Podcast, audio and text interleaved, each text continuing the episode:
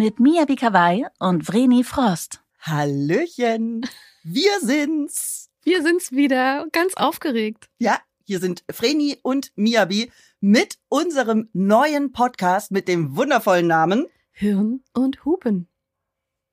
Wir freuen uns wahnsinnig, dass es weitergeht. Wir sitzen uns in einem neuen Studio gegenüber, strahlen uns an, sind aufgeregt, äh, gespannt, was alles auf uns zukommt.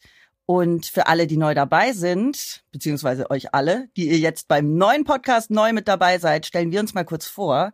Ich sitze hier gegenüber von meiner wunderbaren Freundin und Kollegin Miyabi Kawai. Miyabi ist Moderatorin, sie ist Designerin, sie hat Bücher geschrieben und sie ist ein ganz wundervoller Mensch mit großartigen Gedanken und äh, großartigen Hupen, einem großartigen Hirn. Und ich bin sehr froh, deine Freundin sein zu dürfen. Jetzt hast du mich gerade so wahnsinnig süß vorgestellt, dass du mich komplett rausgebracht hast. ich weiß gar nicht, wie ich das toppen soll. Denn mir gegenüber sitzt Vreni Frost. Die hat nicht nur den geilsten Namen, der kein Künstlername ist, sondern tatsächlich amtlich. Sie ist Moderatorin, Sprecherin, neuerdings Künstlerin. Ihr Hirn ist genauso sexy wie ihre Hupen. Ich glaube, sie ist stolz auf ihr Hirn. Sie kann auf beides sehr stolz sein. Und äh, enge, tollste Freundin und eine absolute Bereicherung für jedes Thema. Oh, jetzt haben wir uns selbst beweihräuchert Mhm. und jetzt sagen wir euch mal, was euch hier bei uns bei Hirn und Hupen erwartet. Lange haben wir es vorbereitet und endlich geht's los. Bei uns dreht sich's komplett um das Thema Frau. Genau. Und zwar Frauengesundheit, äh, mentale und körperliche Gesundheit, aber auch Themen, die die Frau betreffen. Denn da gibt es ja leider Unendliches, oder das heißt leider, wunderbarerweise unglaublich viel. Und Leider und wunderbarerweise. Leider und wunderbar, je nach Thema vielleicht auch, oder? Ja. Und ähm, das haben wir uns eigentlich ganz gut strukturiert. Was meinst du, Vreni? Ja. Also, um es nochmal kurz zu machen, von Scheidenpilz bis hin zu Scheidentrockenheit, sexuelle Vorlieben, Stigmatisierung von Frauen, sexuelle Gewalt, äh, verschiedenste Krankheiten, aber auch gesellschaftliche Wahrnehmung der Frau. All das findet ihr jetzt hier bei uns bei Hirn und Hupen. Der Aufbau ist wie folgt. Wir widmen uns immer einen Monat lang einem Thema. Das heißt, es gibt im Monat vier Folgen zu einem Thema. Und zwar In der ersten Folge sprechen wir ganz klassisch zu zweit, äh, sprechen über unsere eigenen Erfahrungen und Empfindungen zu dem jeweiligen Thema. In der zweiten Folge haben wir eine Expertin oder einen Experten eingeladen und kriegen mal ein bisschen Fachwissen dazu geliefert. In der dritten Folge sprechen wir mit einer prominenten Person, die vielleicht im Bestfall auch zu diesem Thema Erfahrung gemacht haben. Oder wir bombardieren sie einfach mit dem Thema. Schauen wir mal. Und in der vierten Folge, da seid ihr gefragt. Wir wollen euren Input. Ihr habt drei Folgen gehabt, um ins Thema einzutauchen und wir werden Themen besprechen, die wir auch aus der Tabuthemenecke rausholen wollen, die wir zu einem selbstverständlichen Gesprächsstoff äh, machen wollen, denn wir müssen über Dinge reden und dazu brauchen wir auch euch, eure Erfahrung, eure Meinung und ähm, ihr habt dann die Zeit, uns eure Erlebnisse mitzuteilen. Das geht auch anonym. Wir werden eine Nummer für euch einrichten. Da könnt ihr uns Texte und Sprachnachrichten schicken. Die Nummer findet ihr in den Show Notes. Wenn ihr wollt, dass eure Stimme verfremdet wird, könnt ihr uns das gerne dazu sagen. Das machen wir dann selbstverständlich. Ansonsten könnt ihr uns natürlich, Miyabi und mich, über Instagram erreichen. Und wir haben auch eine Mailadresse, an die ihr eure ganzen Anregungen und auch Wünsche und natürlich auch eure Erlebnisse schicken könnt. Also ihr habt ganz viele Wege, uns zu kontaktieren. Unsere Mailadresse ist hirnundhupen at studio-trill.com. Das findet ihr natürlich auch in den Show Notes. Und jetzt geht es los mit einer Rubrik, die einmal im Monat ganz zu Beginn in der ersten Folge kommen wird, die Schau der Frau. In der Show der Frau bieten wir euch Good News aus der Welt der Frauen.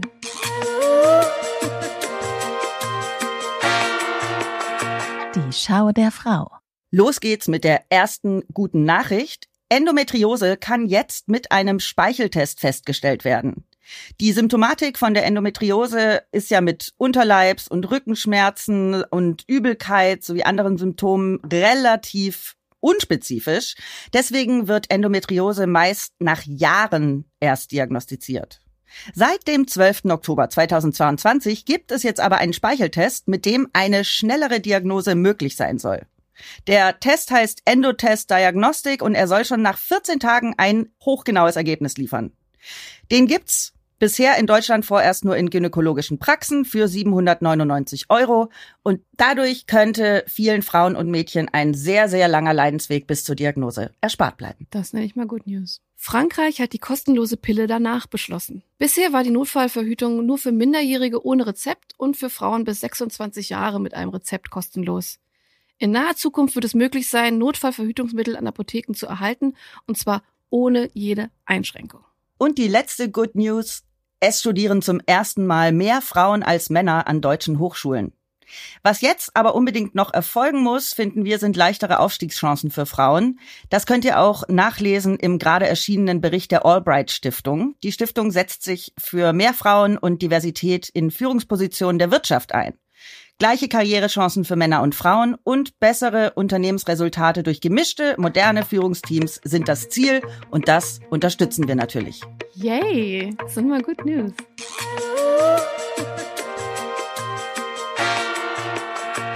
Und jetzt gehen wir hier ins Eingemachte. Zum Thema dieses Blogs. In diesem Monat beschäftigen wir uns mit Keine Mutter. Keine Mutter. Die nächsten vier Wochen geht's hier um Frauen und weiblich gelesene Personen, die keine Kinder haben. Ob nun bewusst oder unbewusst, aus ob gesundheitlichen, sozialen, persönlichen Gründen.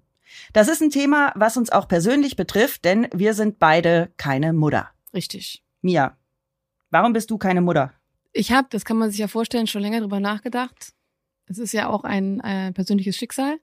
Und gerade jetzt hier zu dieser Thematik habe ich überlegt, wie weit erzähle ich da was? Wir haben in unserem Podcast Körperkram schon mal drüber gesprochen. Und jetzt gehe ich noch mal einen Schritt weiter und öffne mich noch ein bisschen mehr. Was mich sehr freut. Es, man sagt, ich glaube, den Satz kennen viele, es hat halt nicht sollen sein. Ich glaube, das ist aber ein bisschen vereinfacht formuliert. Ich bin immer davon ausgegangen, dass ich Mutter werde und habe mir deswegen gar nicht die Frage gestellt, ob ich Mutter werden will oder nicht. Ich bin groß geworden mit dem Gedanken, dass ich später mal eine Familie gründe. Und dann kam das Leben. Und ähm, es gab diesen Zeitpunkt mit Anfang 30, wo man, glaube ich, den Druck von außen erhöht spürt. Also bei mir war das jedenfalls so. Ja, in der Clique bekommen plötzlich alle Kinder, das geht ja so mit Ende 20, Anfang 30 los, plötzlich kriegen die ersten Freundespärchen Kinder. Und äh, ja, äh, ich weiß, was du meinst. Und plötzlich, und ich muss sagen, ich bin, die konnte, ich war auch etwas überfordert mit der Situation, dass plötzlich die Außenwelt so, so sehr interessiert hat, ob und wann ich Mutter werde. Ich war in einer Beziehung, in einer festen Beziehung, das heißt, die Frage lag dann auch noch besonders nahe. Ich bin aber mit 31 in eine Beziehung gegangen und äh, eins war uns beiden klar zu diesem Zeitpunkt, dass wir jetzt nicht sofort starten mit Kinderwunsch, also oder mit Familie gründen. Das war für uns nicht der natürliche Weg, wenn man sich gerade frisch kennengelernt hat. Ich habe auch gedacht, komm, ich weiß auch gar nicht. Das waren so die, die erste Zeit, der ich überlegt habe, ob ich das überhaupt will oder nicht. Ich habe den Gedanken beiseite geschoben. Dann gab es immer andere Sachen, die wichtiger waren. Und ähm, dann rückte die Zeit immer näher, in der man irgendwann mal davon spricht, es müsste eine biologische Uhr ticken. Ich habe sie nie ticken gehört. Ich hatte nur den Eindruck, der Druck verstärkt sich von außen und demnach musste ich mich dem stellen, weil es auch irgendwann mal hieß, ich hatte eine Freundin zu dem Zeitpunkt, der musste ich die Freundschaft tatsächlich auch kündigen irgendwann, die einen sehr starken Kinderwunsch hatte und die unbedingt gleichzeitig mit mir Mutter werden wollte und die dann anfing, also wenn du jetzt nicht Mutter wirst, dann wird das nie mehr was Mhm. und äh, wenn dein Partner nicht will, dann musst du dich auch von dem trennen und so und das wurde dann irgendwann so unerträglich für mich, weil ich äh, grundsätzlich nicht fremdbestimmt leben kann und möchte und gleichzeitig aber auch ein harmoniebedürftiger Mensch bin, der jetzt auch nicht ständig auf Konfrontation gehen will und sich da erklären muss. Ich habe einen Partner gehabt zu- in, diesem, in dieser Zeit, der keine Kinder wollte und habe das Gespräch nicht gesucht. Und ich habe mich dem Warum eigenen, hast du es nicht gesucht? weil ich mich dem eigenen inneren Gespräch gar nicht gestellt habe. Ja. Ich habe das Thema beiseite geschoben, weil ich ich habe diesen Druck von außen gespürt und meine Reaktion, vielleicht ist es auch der typische Stier in mir, hat sich gesagt, na wenn ihr jetzt alle wollt, will ich erst recht nicht. Das ist so eine Grundhaltung. Ist nicht immer ist nicht immer gesund, will ich jetzt nicht jedem empfehlen, ist aber tatsächlich sehr typisch für mich. Mhm. Gleichzeitig habe ich immer gedacht, ich weiß aber gar nicht, will ich eigentlich, will ich nicht? Ich habe vor ganz vielen Sachen Schiss, wie was ist denn, wenn ich jetzt plötzlich alleine da stehe äh, mit dem Kind, falls die Beziehung nicht mehr funktioniert. Ich finde, mir macht das Thema alleinerziehende Mutter extreme Angst, äh, weil ich auch sehe, wie wenig Unterstützung äh, alleinerziehenden Müttern da ähm, entgegengebracht wird und wie die kämpfen müssen. Und selbst im Idealfall mit Partner habe ich gedacht, ich möchte aber eigentlich weder mein Leben, wie ich es lebe, aufgeben. Ich mag's. Ich äh, sehr viele Gedanken, von denen ich immer gedacht habe, das ist, das kann ich auch niemandem sagen, das klingt egoistisch. Ist aber tatsächlich, waren für mich viele Beweggründe, wie die Vorstellung, dass ich jetzt irgendwie eben, dass ich keinen Schlaf kriege und dass sich alles um mein Kind dreht und dass ich nicht mehr frei über mein Leben entscheiden kann und dass ich spätestens bei der Schulpflicht äh, gebunden bin an einen Ort und an Zeiten. Also ich habe wirklich so weit gedacht, dass ich gedacht habe, wenn ich zu, zu einem Elternsprechtag gehen muss, das ist für mich eine Horrorvorstellung. Ich will mich mit dem ganzen Scheiß nicht beschäftigen. Interessiert mich alles nicht. Ja. So, und mich interessiert es auch nicht, mit mir mit, mit dem Buggy irgendwie vorneweg äh, durch den Park zu strollen. Mich interessiert es nicht, süße Babyklamotten zu kaufen. Schwangerschaft finde ich eher spooky als es ist ein Wunder, ein biologisches Wunder, ja, absolut. Es soll nicht despektierlich klingen, aber für mich war das eher so, ich finde das sehr unheimlich, dass so ein Alien in mir heranwächst. Mir hat das ganze Thema mich, hat mich irgendwie eher befremdet. Und davor war es irgendwie abstrakt. Ja, ich werde halt irgendwann mal Mutter. Und jetzt wurde es akut. Und alles war irgendwie eher sorgenvoll, eher es macht mich nervös oder ich will das eigentlich nicht. Ich hätte tatsächlich ganz gerne ein Kind, wenn ich drüber nachdenke, aber kann ich auch eins haben, das dann schon 18 ist? Das habe ich immer zu meiner besten Freundin gesagt. Wenn ich mein Kind krieg, dann bekommst du das, bis es 18 ist und dann hole ich es wieder ab. ja, also ich habe auch mal gedacht, kann man auch eigentlich erwachsene Menschen adoptieren, so junge, heranwachsende Menschen? Oder gibt's da andere Formen für mich? Das würde mich interessieren. Aber die gesamt, das gesamte Thema Mutterschaft ist irgendwie eher nix. Und dann noch einen Partner zu haben, der auch sagt, der hat seine eigene Geschichte und aus Respekt vor dieser sehr persönlichen Geschichte will ich das ja gar nicht ausbreiten, aber der hat für sich gesagt, er möchte nicht Vater werden. Über die Jahre habe ich gemerkt, wir hatten das zum Ende unserer Partnerschaft auch als Thema, als er gesagt hat, ja, wenn es passiert wäre, wäre es halt passiert. Dann wäre es halt auch okay gewesen. Und ich habe halt immer gedacht, erstmal danke für die Info jetzt. und außerdem, ich glaube nicht, dass ich trotzdem nicht, dass ich das gewollt hätte. Ich will nicht plötzlich schwanger sein und dann gucken, wie du reagierst. Oder ähm, denken, na ja, er will, ich weiß und ich kenne seine Gründe, warum er nicht Vater sein will und werd dann einfach schwanger und dann ist es so, fand ich alles nicht ideal. Und im Laufe der Partnerschaft, muss ich auch sagen, wollte ich dann auch irgendwann mal mit diesem Mann kein Kind mehr. Also nicht, weil er so schrecklich ist, sondern weil unsere Beziehung, ich habe gedacht, also ich habe nie daran geglaubt, dass ein Kind eine Beziehung rettet. Und ähm, ich hätte auch nicht geglaubt, dass es uns gut tut. Dementsprechend habe ich, die Beziehung hat 14 Jahre gedauert, ähm, eigentlich den Zug verpasst, ganz klassisch. Und habe dann sehr lange diesen Gedanken verdrängt. Und als ich mich jetzt, ich bin jetzt 48, der Tatsache stellen musste, dass der Zug jetzt tatsächlich abgefahren ist, auch biologisch, eine Mischung gemacht zwischen meinen Frieden damit und ja, manchmal gibt es schon einen kleinen Schmerz, aber auf der anderen Seite weiß ich, dass die Entscheidung richtig war. Aber ich weiß, ich will, ich will dieses Leben nicht. Ich will Mutterschaft nicht. Ich fände, ich fände es immer noch super, Mutter eines erwachsenen Kindes zu sein. Ich weiß, dass das so nicht läuft. Das ist kein Wunschkonzert. äh, mich interessieren irgendwie andere äh, Methoden, wo man vielleicht junge Menschen fördern kann. Oder ich habe glücklicherweise zwei tolle Nichten, wo ich äh, mir auch äh, wirklich äh, selber vorgenommen habe, gerade wenn sie jetzt wirklich zu, die sind jetzt sieben und elf zu patenten jungen Frauen heranwachsen, dass ich da die coole Tante sein kann. Ich finde darin auch tatsächlich Erfüllung. Ich habe ja acht Nichten und Neffen wow. und bin immer wieder froh, wenn ich sie einfach nach ein paar Stunden wieder abgeben mhm. kann. Manchmal gibt es so einen Stich bei bestimmten Sachen. Das ist dann emotional nicht logisch. Aber für mich ist es okay und vor allen Dingen, ich würde jetzt definitiv keine Kinder mehr wollen. Also es gibt natürlich auch Frauen, die sich dafür entscheiden, spät noch Kinder zu kriegen. Das ist auch eine sehr persönliche Entscheidung, die ich nicht bewerten möchte. Für mich käme das nicht in Frage. Ich möchte nicht je älter ich werde, desto weniger will ich eigentlich alles, was mit Mutterschaft einhergeht, äh, mich dem stellen müssen. Kann ich verstehen. Ich kenne ja deine Geschichte und äh, danke, dass du das nochmal so ausführlich mit uns teilst. Ich ähm, habe mich jetzt in den äh, Wochen vor unserer Podcastaufnahme nochmal mit mir selber auseinandergesetzt. Es war tatsächlich manchmal gar nicht so leicht. Mhm, das glaube ich dir. Aber Frini, wie ist denn deine Geschichte? Du willst ja auch tatsächlich keine Kinder. Ja, ähm, im Gegensatz zu dir war für mich nie klar, ich werde mal Mutter, sondern für mich war immer klar, ich werde keine Mutter. Mhm. Ich habe null das Bedürfnis nach Kindern. Mich erfüllt der Gedanke an Kinder mit Sorge. Ich hätte immer nur Sorge, ähm, wie geht es meinem Kind? Äh, geht es dem gut? Äh, kommt es klar?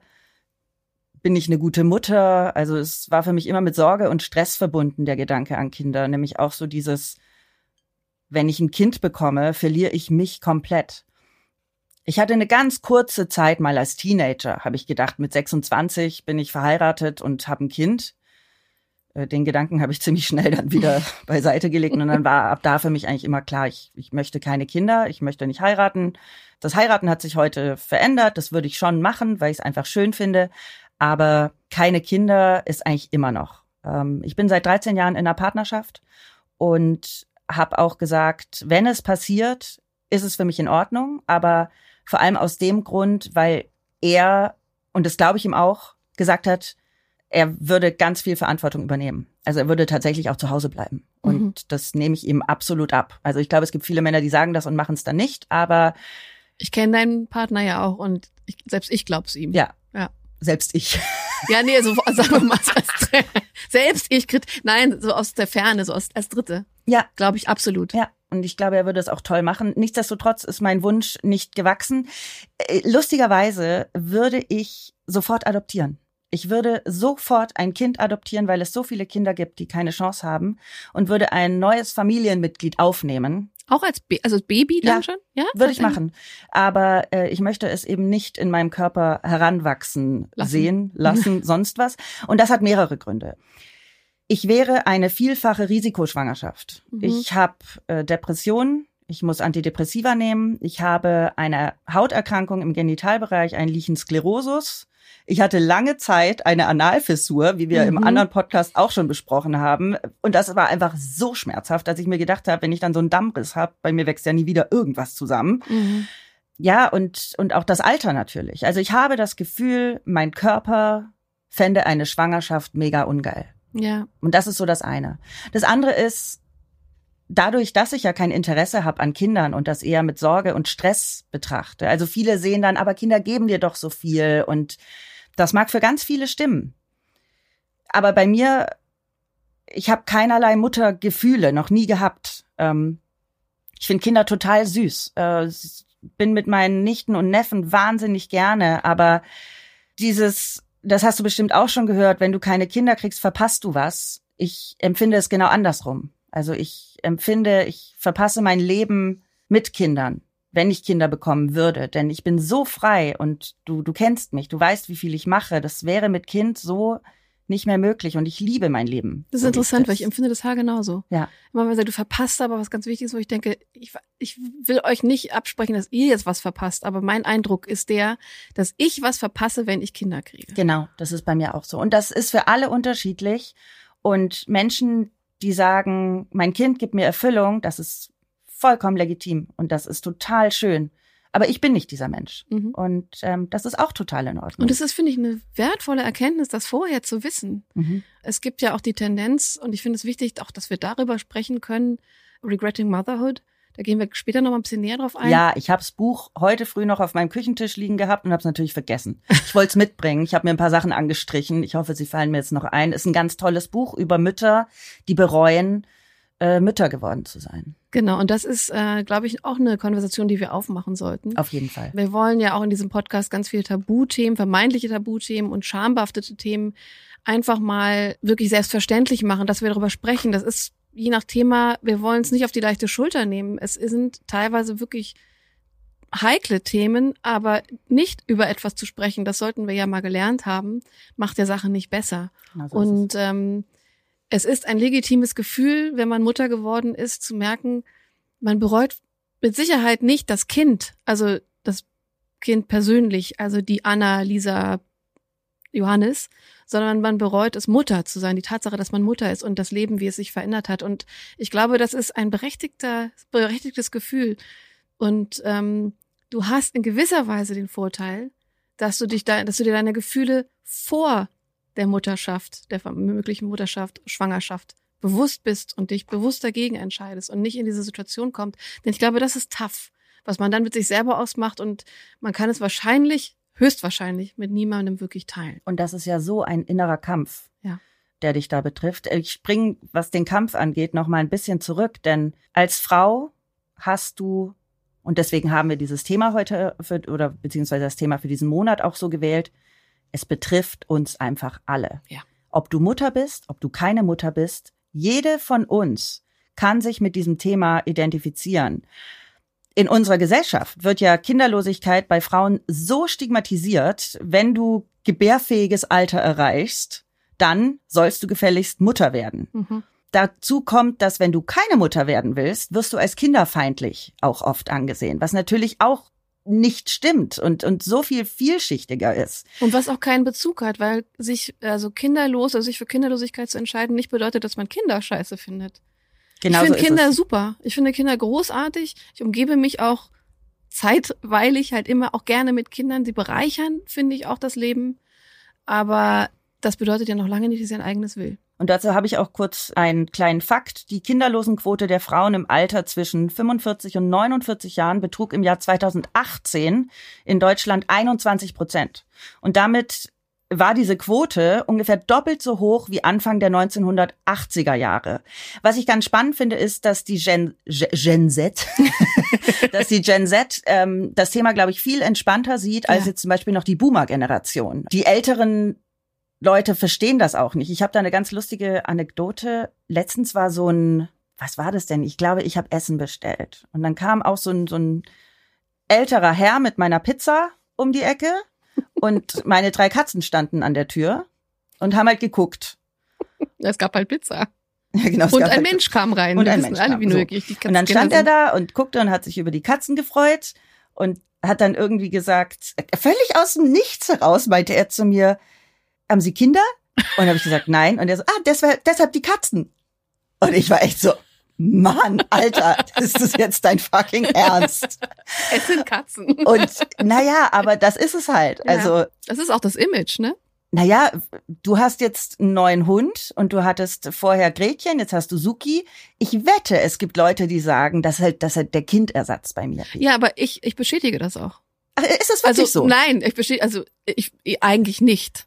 Ganz wichtig äh, nicht, weil ich nicht denke, dass mein Hund ein Kind ist und ich jetzt äh, irgendwie meinem Hund Sachen anziehen möchte und denke, das ist jetzt mein Baby. Aber emotional, glaube ich, werde ich nie näher rankommen. Ähm, und das ist für mich aber cool, ja, also ist nicht schlimm, sondern ich begrüße das. Ich werde nie näher an Mutterliebe rankommen, wie die Liebe, die ich zu meinem Hund zu Gretchen hatte, deren, das ist jetzt fängt gleich schon wieder zu heulen, ja, ich weiß, nur anfange Gretchen zu und sprechen. du ist, Genau. Ähm, Gretchen war für Mia, sie sagt immer, Gretchen war the love of my life. Und äh, Mia hat jetzt auch ein paar Tränchen in den Augen, weil Ja, Gretchen war lange deine absolute Begleiterin. genau, mein Baby. Ja. Und ähm, ich fange mich gleich wieder Sag mal, ich wollte gerade sagen, wollen wir in der ersten, ersten Folge ja, schon heulen? ich ja? dachte nicht, dass ich in der ersten Folge direkt heule. Ich dachte, das ähm, hebe ich mir für ein paar weitere Folgen auf. Aber also, nur, nur ganz kurz, Mhm. wir heulen jetzt immer in jeder ersten Folge des Monats, ne? Hast du jetzt so festgelegt? das habe ich jetzt so festgelegt. Also ich bin auch offen. Wir heulen entweder oder wir lachen uns tot. Oder auch beides. Ja, beides. Ja? Okay. Weiter im Text? Genau, also Gretchen war für mich oder auch Suki jetzt nie nur ein Hund oder ein Haustier oder wie du auch mal bezeichnen willst. Also ich werde nie näher an Mutterliebe rankommen als das. Ich habe alles und werde alles für meine Hunde tun. Ich habe mich auch in den letzten zwei Jahren, in denen Gretchen sehr krank war, wirklich in unglaubliche Unkosten gestürzt, bis ich dann irgendwann mal einsehen musste, das geht nicht Ja, mehr und sehr aufgeopfert hast du dich auch. ich habe jeden Tag gekocht und habe hab so, ein- so, so ein Kind, also so ein Hundebuggy bestellt. Das ging dann leider am Ende dann doch sehr schnell, aber Ja. war bereit, also wirklich ähm, mein Gretchen durch die Straßen zu schieben. das wäre mir alles total egal gewesen, weil das sich ja beim Kind ja auch nicht die Frage stellt, okay, äh, ist es jetzt lästig, wird das jetzt teuer oder passt mir das jetzt irgendwie gerade nicht in meinen, in meinen Alltagsablauf rein? Nee, wenn du, also für mich ist es so, wenn ich einen Hund habe, dann ist das wie bei einem Kind etwas, das man halt organisiert kriegen muss. Ich möchte das nicht eins zu eins gleichstellen. Also das, das möchte ich nicht, aber ich kann nur für mich sprechen. Und für mich ist das, es ist nicht schön, das zu sagen, glaube ich, aber ich hatte eine 14 Jahre lange Beziehung und 14 Jahre lang einen Hund. Mhm. Und als ich Gretchen habe gehen lassen müssen, bis heute, hat mich das nachhaltig tiefer berührt, Als die Beziehung als zu die beenden. Beziehung zu beenden. Ja. Und die war traumatisch, die Beziehung zu Ende war traumatisch, die Beziehung war lang und sehr tief. Ich will die deswegen nicht kleinreden, aber Menschen verkacken. Und zwar beide, ja, in Partnerschaften. Und dann hat man, Gefühle verändern sich und man äh, nimmt Enttäuschung mit und ähm, Wut oder Frustration, was auch immer. Und es gibt Gründe, warum Menschen sich trennen. Und auch wenn es am Ende wieder irgendwie gut ist, da passiert viel. Die Liebe zu einem Kind wie zu einem Hund, egal was die mal gemacht haben sollten. Die ist immer pur rein und ganz, ganz tief. Und wenn die endet, eben auch meistens eigentlich nur durch den Tod, ist der Schmerz boah, sorry Leute, es sollte eigentlich keine äh, Trauersendung werden, ähm, ist der einfach hart. Ja, ich kenne den, den Schmerz bei dir und meine drei leben ja noch, Willi, Flip und Suri. Und bleiben uns auch noch eine Weile erhalten, bitte. Die sind noch eine Weile da. Für mich sind die nicht ansatzweise, ich würde das nicht mit Mutterliebe gleichsetzen. Ich finde es auch ganz schlimm, wenn Menschen immer sagen, na, du bist doch die Mama. Und dann sage ich mir, nein, Mann, das sind Katzen, das sind Haustier. Natürlich habe ich die lieb. Ich habe die auch wahnsinnig lieb. Du weißt, wie, yeah. wie gern ich die habe. Aber ich würde das nicht mit Mutterliebe vergleichen.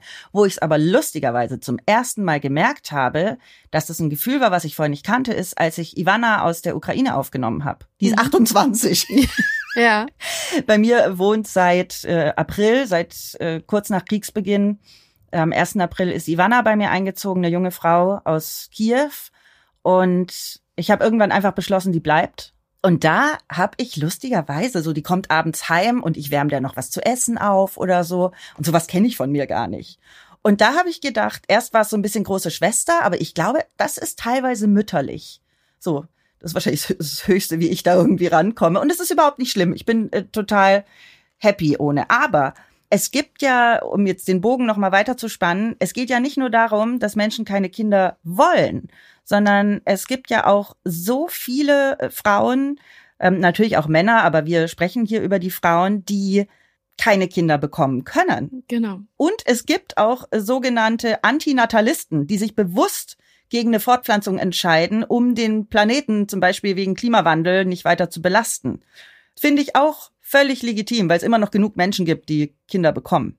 Es gibt genug Menschen, die Kinder bekommen. Es gibt genug Kinder, die hoffentlich Eltern bekommen können, über Adoptionen und so weiter. Also das ist, finde ich, auch eine total legitime Argumentation. Und ich verstehe die Sorge aufgrund unserer Weltsituation absolut, äh, sich zu entscheiden, jetzt nicht Kinder in die Welt zu setzen. Mehr denn je, ehrlich gesagt. Ich kenne die Argumentation, ich will keine Kinder kriegen, weil äh, wer weiß, wie es mit der Welt weitergeht, kenne ich auch schon aus meiner Jugend. Ach krass, okay. Dass die Leute gesagt haben, also ich würde ich krieg keine Kinder, so wie die Welt ist, äh, das wird ja nicht mehr lange halten und trotzdem geht's ja irgendwie immer weiter. Ich habe es aber noch nie so akut empfunden wie jetzt, was so Weltkrise angeht. Ob das jetzt aufgrund der, sagen wir mal, vermehrten, dem vermehrten Zugang von Nachrichten und praktisch medialem Zugeballer äh, zuzusprechen ist, dass es so ist, weil Krisen hatte die Welt ja schon immer. Oder ob wir uns jetzt wirklich akut vorm Weltuntergang befinden, will ich jetzt gar nicht bewerten. Aber dass es diese Emotionen jetzt sehr stark gibt, dass man sagt, ich, ich hab, hätte jetzt wirklich Angst um die Zukunft des Kindes, das ich kriege. Das kann ich total verstehen. Ich befinde mich momentan seit einigen Monaten auch in so einer Art, nicht Weltuntergangsstimmung, aber ich glaube, ich krieg so langsam so eine Scheißegalhaltung, so, wir können es eh nicht mehr reißen. Und das ist natürlich auch schlecht. Ich glaube, dass es nur eine Phase ist und dass ich da auch wieder rauskomme. Aber die jungen Menschen das ist teilweise krass. Ich habe dir dieses Jahr, glaube ich, erzählt, dass sich mein Großcousin das Leben genommen hat. Mhm. Ähm, und im Abschiedsbrief stand drin, dass er die Welt als, so wie sie sich entwickeln wird, seiner Meinung nach, als nicht lebenswert für ihn betrachtet. Und das ist schon hart. Ich glaube, das ist was, womit viele junge Menschen gerade kämpfen. Und, äh, und zu Recht auch. Ja. Das ist ja, also wir haben da alle kollektiv wirklich Scheiße gebaut und bauen sie ja, ja. noch weiter. Und es gibt eben nicht die eine Lösung. Und wenn äh, junge Menschen jetzt äh, perspektivlos sind, in meiner Wahrnehmung gibt es halt eine Generation von jungen Menschen, die sehr politisch aktiv sind und sehr und aktivistisch und, äh, unterwegs sind, was ich befürworte. Und ich glaube, es war nie mehr Eigeninteresse vorhanden als jetzt, weil es sie wirklich ganz konkret angeht. Ich habe auch Ängste, aber ich denke irgendwie, hoffentlich schrabbel ich da noch irgendwie dran vorbei. Ist natürlich auch eigentlich keine gute Haltung, aber das ist so, wo ich denke, vielleicht kriege ich es nicht mehr so mit, aber ich mache mir Gedanken um meine Nichten. Und äh, dann, was man sehr viel beobachtet, finde ich, junge Menschen, die irgendwie antriebslos wirken, die keinen Bock auf Karriere haben oder die ähm, nicht ausziehen, keine Kinder kriegen wollen, gar nicht irgendwie, sogar noch nicht mal arbeiten wollen, weil die sagen, es ist eh wurscht. Ähm, kann ich auch nachvollziehen da haben wir echt ein Problem. Und ich beobachte das auch bei mir, was du sagst mit dieser Weltuntergangsstimmung.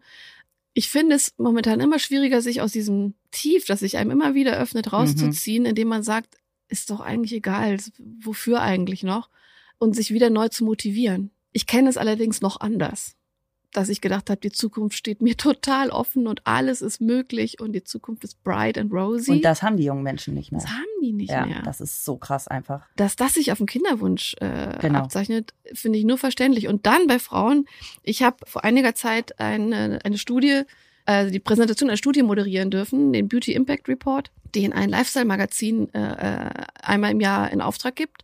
Und auch da kam raus zum Beispiel, dass sich tatsächlich das Frauenbild, also die geschlechtertypischen Rollenerwartungen irgendwie wieder zurückentwickeln, dass Frauen immer mehr sagen, sie können sich vorstellen, aus finanziellen Gründen zu heiraten oder es ist okay, wenn ein Mann mehr verdient für die gleiche Arbeit wie Frauen. Äh, sie würden auch zu Hause bleiben und Mutter werden wo man erstmal denkt, what the fuck? Wofür haben wir und die Generation vor uns eigentlich gekämpft? Wobei man eben auch verstehen muss, woher das kommt. Das, ja, ist, das nicht, ist ein Sicherheitsgedanke. Ist ein Sicherheitsgedanke. Ja. Ist natürlich eine Falle. Ja. Weil wir wissen, es ist keine Sicherheit, genau. zu heiraten, Kinder zu kriegen. Aber den Gedankengang, ich den kann, kann den nachvollziehen. Kann ich total ja, verstehen. Absolut. Und diese Besorgnis schlägt sich ja auch im Kinderwunsch nieder. Also nicht einmal die Hälfte der befragten Frauen, es waren 1000 Frauen im Alter zwischen 14 und 79, haben äh, angegeben, also 43 Prozent haben angegeben, einen starken Kinderwunsch zu haben oder vor dem ersten Kind gehabt zu haben. Das ist weniger als die Hälfte. Und das sah nochmal ganz anders aus. Und von diesen Frauen haben angegeben, dass lediglich 14 Prozent mit der Unterstützung des Partners rechnen könnten, ähm, was ich extrem wenig finde äh, da muss man doch auch erstmal den Mut aufbringen, Weltsituation hin oder her, zu sagen, dem zu trotz wer, möchte ich Mutter werden. Kann ich nachvollziehen. Ja, ich kann auch generell den Sicherheitsgedanken nachvollziehen, denn als Frau in der Gesellschaft zu bestehen, ist einfach permanent anstrengend. Es ist permanent anstrengend und deswegen mache ich niemanden einen Vorwurf, die sich in alte Rollen so ein bisschen zurückwiegelt, weil manchmal würde ich es auch am liebsten machen und sagen, so, ich suche mir jetzt einen Versorger. Der soll doch den ganzen Scheiß jetzt machen. Ich muss das auch zugeben. Ich habe immer wieder den Gedanken, wenn ich wieder struggle, ich meine, selbstständig, wir sind ja beide selbstständig. Da hat man, da arbeitet man ja immer und eigentlich liebe ich's. Und dann gibt's die Momente, wo du denkst, warum mache ich diesen ganzen Scheiß eigentlich? Warum weil ich Können einfach, nicht einfach reich erben? Tennismutter oder sowas. Tennismutter. Ja, weiß was ich. ja. Aber es ist ein Gedanke, der sich sehr schnell verflüchtigt. Also vom Antinatalismus zurück zu alten Rollenbildern und dann aber noch zu Menschen, die ihr ganzes Leben darauf ausrichten, ein Kind zu bekommen, ja. nämlich wenn du versuchst, eine künstliche Befruchtung zu machen. Ich habe einige Freundinnen, die diesen Prozess durchlaufen sind, einige erfolgreich, ein paar auch mit wahnsinnig schmerzhaften Erfahrungen nicht. Ja. Und das ist so krass und alle berichten genau das Gleiche, nämlich, dass es psychisch so unfassbar aufreibend ist, eine künstliche Befruchtung zu durchlaufen, weil dein Körper so als Maschine angesehen wird und du alles, dein ganzes Leben darauf ausrichtest. Nicht schwanger, zu vergessen, was körperliche Hormone ja auch mit dir machen. Genau. In richtig, der Zeit. Richtig. Und das ist ja so ein krasser Prozess, den dein Körper durchmacht. Und wenn du es wenn du nicht schwanger wirst, empfinden das ganz viele Frauen, äh, da gibt es Studien dazu, als persönliches und existenzielles Versagen. Ja. Und das ist das Krasse. Ähm, das wissen wir alle. Was trotzdem nicht passiert, ist, dass Frauen in solchen Prozessen mit begleitenden Maßnahmen entsprechend unterstützt werden. Ja. Und ich finde, das fehlt total. Wir sehen uns als moderne, emanzipierte Gesellschaft, die offen woke sein will und sagt, es gibt kein einziges Weiblichkeitsideal, aber dann wird die Frau in so einem Prozess doch wieder als Maschine gesehen und damit habe ich echt, ja, ein großes Problem. Vor allem auch, dass Frauen oder Paare nicht finanziell besser unterstützt werden von den Krankenkassen, was sowas angeht. Ich finde gerade der Bereich Schwangerwerden ist so sensibel und neues Leben ist so wertvoll und da vergisst die Schulmedizin ganz oft den gesamtheitlichen Ansatz. Zumal es neben der körperlichen Beanspruchung, also der weibliche Körper als Maschine, der Einfluss der Hormone, was das praktisch mit dir macht, ist ja immens. Dann haben wir noch den partnerschaftlichen Druck, der da entsteht. Also es drückt sich dann ja auch, also es zeigt sich ja auch in der Sexualität, die dadurch ja auch verändert wird, indem sie funktional wird. Sie hat ja nichts mehr mit Lust und gemeinsam Intimität zu tun, sondern letztendlich mit Produktion. Das heißt, auch da ändert sich eine Dynamik, die, glaube ich, nicht zu unterschätzen ist. Dann gibt es den psychischen Druck, den man sich als Frau, glaube ich, macht, wenn man denkt, ich habe jetzt hier als Frau, bin jetzt als Frau gescheitert, weil ich nicht Mutter werden kann.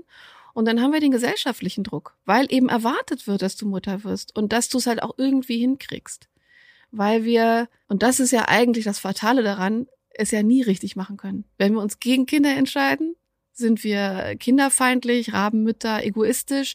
Wenn wir uns für Kinder entscheiden, sind wir dann zu jung, dann sind wir irgendwie eher reaktionär unterwegs, traditionelle Rollenbilder eine Rabenmutter. Und, äh, und, und sind äh, nicht modern oder so eine Teenie-Mom oder was auch Ja. immer, oder es war ein Unfall. Wenn wir zu spät äh, Mutter werden, zu spät, dann ist das auch reiner Egoismus, weil wer, wer, wer will denn schon eine alte Mutter haben? Wenn das Kind dann da ist, wie auch immer es entstanden ist, wenn es denn entstanden ist, dann ist die Frage, wann kommt das zweite? Und dann macht man in der Kindererziehung alles falsch. Und dann geht man arbeiten, geht man nicht arbeiten. Also, also du hast ja den permanenten Druck der Gesellschaft als Frau in diesem Punkt jetzt, was Mutterschaft angeht, in dem es eigentlich immer nur Kritik gibt. Und oder der Druck. Vater wird aus von dieser ganzen Kritik komplett rausgenommen. Ja. Ich möchte die Rolle des Vaters damit jetzt auch nicht irgendwie unter den äh, Scheffel kehren und sagen, dass es da nicht auch viel Konfliktpotenzial gibt. Überhaupt viel nicht, Druck. aber gesellschaftlich. Aber gesellschaftlich, Ja. was das angeht, ist er da raus. Krass finde ich ja auch, dass du in Deutschland, du darfst zwar Samen spenden, Ja. aber keine Eizellen. Ja. Und das finde ich tatsächlich sehr diskriminierend. Die Eizellenspende ist in Deutschland im Gegensatz zur Samenspende ja verboten.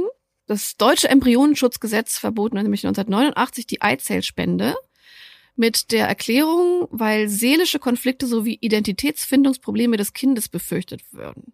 Weil es ja nicht die genetische Mutter ist, die das Kind dann gebärt, Bei der Samenspende ist das natürlich komplett das ist eine anders. komplett andere Geschichte, weil es hat natürlich auch mit der Identität des Kindes nichts zu tun, von wem der Samen ist, ist klar.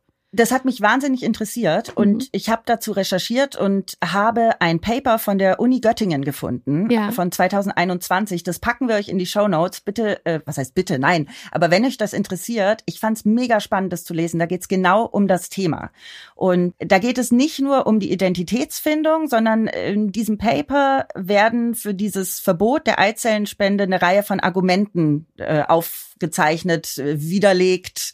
Äh, und das ist ganz spannend. Und dazu zählen Argumente, die sich auf die Natürlichkeit als moralischen Wert stützen, dann die den Zugriff auf den weiblichen Körper als Teil eines patriarchalen Denksystems und auch eines Machtsystems kritisieren.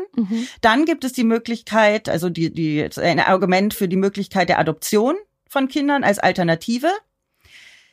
Dann gehen sie darauf ein, ob es überhaupt ein Recht auf ein Kind gibt, was ich auch ganz spannend finde. Und äh, wo ich ein bisschen brechen will, äh, die katholische Kirche, äh, die Mhm. auf das moralische, auf äh, die moralische Bedeutung des Ehesakraments verweist. Also wo ich mir denke, es ist 2022, äh, da können wir doch mal mit der katholischen Kirche ein paar Abstriche machen. Das ist auch nur ein, zum Glück gibt es da nicht mehr so viele Befürworter. Also, die dröseln das ganz gut auf und widerlegen ganz viele Argumente. Also schaut euch gerne den Link in den äh, Side Notes an. Da hat die Uni Göttingen wirklich in den Show Notes, in den Side Notes, in den Show Notes an, da hat die Uni Göttingen wirklich was äh, Spannendes aufs Paper gestellt. Äh, interessanten Side-Fact fand ich aber zum Beispiel auch, dass ähm, bis vor kurzem die Eizellenspende zwar verboten ist, allerdings nicht die Embryonenspende. Das ist mittlerweile gekippt, also auch die Embryonenspende ist mittlerweile verboten in Deutschland. Aber bis vor einiger Zeit war es noch so, Eizellen durftest du nicht spenden, aber wenn du im Rahmen einer künstlichen Befruchtung mehrere befruchtete Eizellen hast, die ja dann eingefroren werden und dich dann entscheidest, nicht ein zweites oder drittes Kind praktisch über künstliche Befruchtung zu bekommen, konntest du diese Embryonen, wenn du so willst, spenden. Macht in der Logik, die das Verbot der Eizellenspende ja begründet, Völliger gar keinen Bullshit. Sinn. Es ist mittlerweile gekippt, es ist also beides verboten. Ähm, ja, dann. Na dann, Dann, aber ne? dann haben wir immer noch die Samenspende. Die, ja, die ist okay. äh, der, der Vater tut ja auch eigentlich nichts zur Sache. Ne? Also äh, was der da genetisch dann noch in den Topf wirft, das kann die Identität des Kindes ja nicht beeinflussen.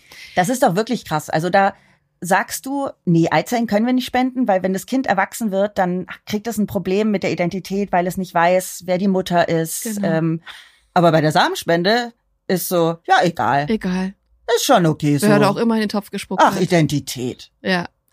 Ich, ich glaube, es, da geht's auch wieder um Convenience, ne? So, also ist es dann nicht äh, easy peasy, dann mal irgendwo in einen Becher zu ejakulieren und das weiterzugeben? Oder ist Gut, natürlich, Frau, der Eingriff ist sehr viel krasser, als jetzt mal kurz ist aber doch nicht salopp gesagt in den Becher zu wichsen. ich würde, das würde ich sofort machen als Mann. Ja, aber da das Thema machen wir jetzt nicht auf, sonst wird diese Folge endlos. Genau. Aber ähm, das das würde sich auch mal lohnen, mal das zu beleuchten, warum der männliche Samen eigentlich so viel niedriger bewertet wird als das Gewebe äh, in einer Frau zum Beispiel in der achten Woche, Mhm. wo man da direkt sagt, hier wird ein Leben getötet. Wenn man sich das mal, ich habe das äh, im Rahmen der Recherche jetzt auch mal gesehen äh, unter dem Mikroskop, wie das aussieht. Was ist was ist da im Ich habe es heute früh auch gesehen. Hast du es gesehen? Ja, natürlich. So ein bisschen weiße Ablagerung. Den ja? Link packen wir euch auch in die Show Notes. Genau, und dann zu sagen, also hier wird Leben getötet Ja, und stimmt. die äh, das Sperma hier ist halt nur Sperma. Ja. Also das das das macht wenig Sinn in meinen Augen. Äh, als kleine kurze äh, Info für euch: äh, Die Eizellenspende ist übrigens in Frankreich, Großbritannien, Schweden, Spanien, den Niederlanden, Belgien, Polen, Tschechien und der Slowakei seit April 2015 auch in Österreich erlaubt. Es gibt dementsprechend viele Fruchtbarkeitskliniken in diesen Ländern. In Osteuropa ist diese künstliche Befruchtung sehr viel günstiger. Da bewegen wir uns zwischen 600 und 900 Euro Aufwandsentschädigung für die Spenderinnen. Und in äh, anderen Ländern kosten sie zwischen 4.000 und 8.500 Euro. Nur in Spanien ist es äh, streng verboten, die Identität der Spenderin herauszugeben. Sonst sieht es anders aus. Das ist jetzt mal ohne Wertung zu sehen. Da könnt ihr euch, falls das irgendwie für euch interessant ist, mal ein bisschen informieren. Leihmutterschaft ist nochmal eine komplett andere Geschichte. Da gibt es natürlich auch Vor- und Nachteile und Dinge, die zu bedenken sind.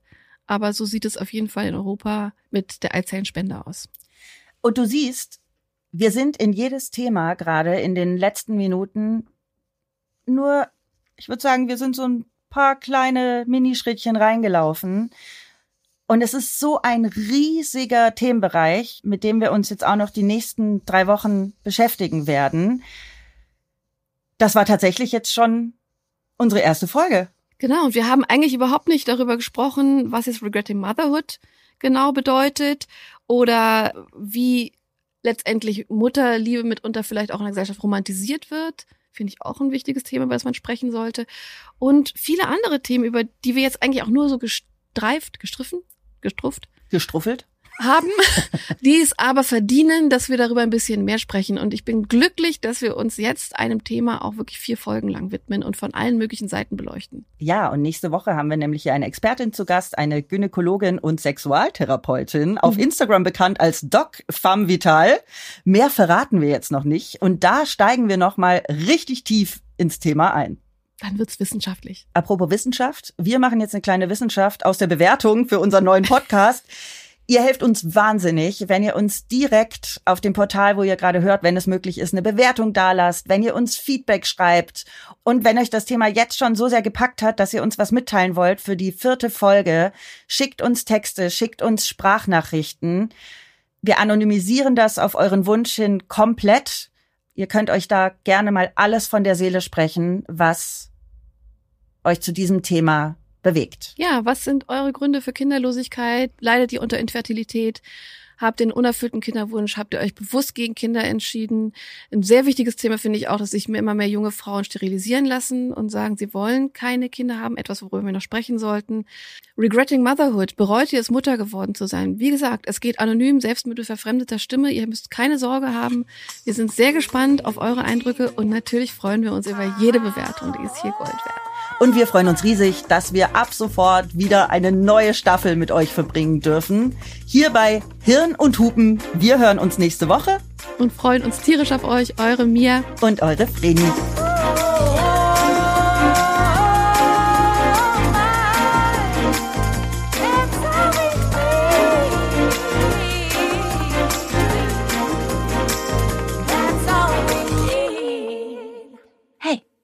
Hirn und Hupen ist eine Produktion von Studio Trill.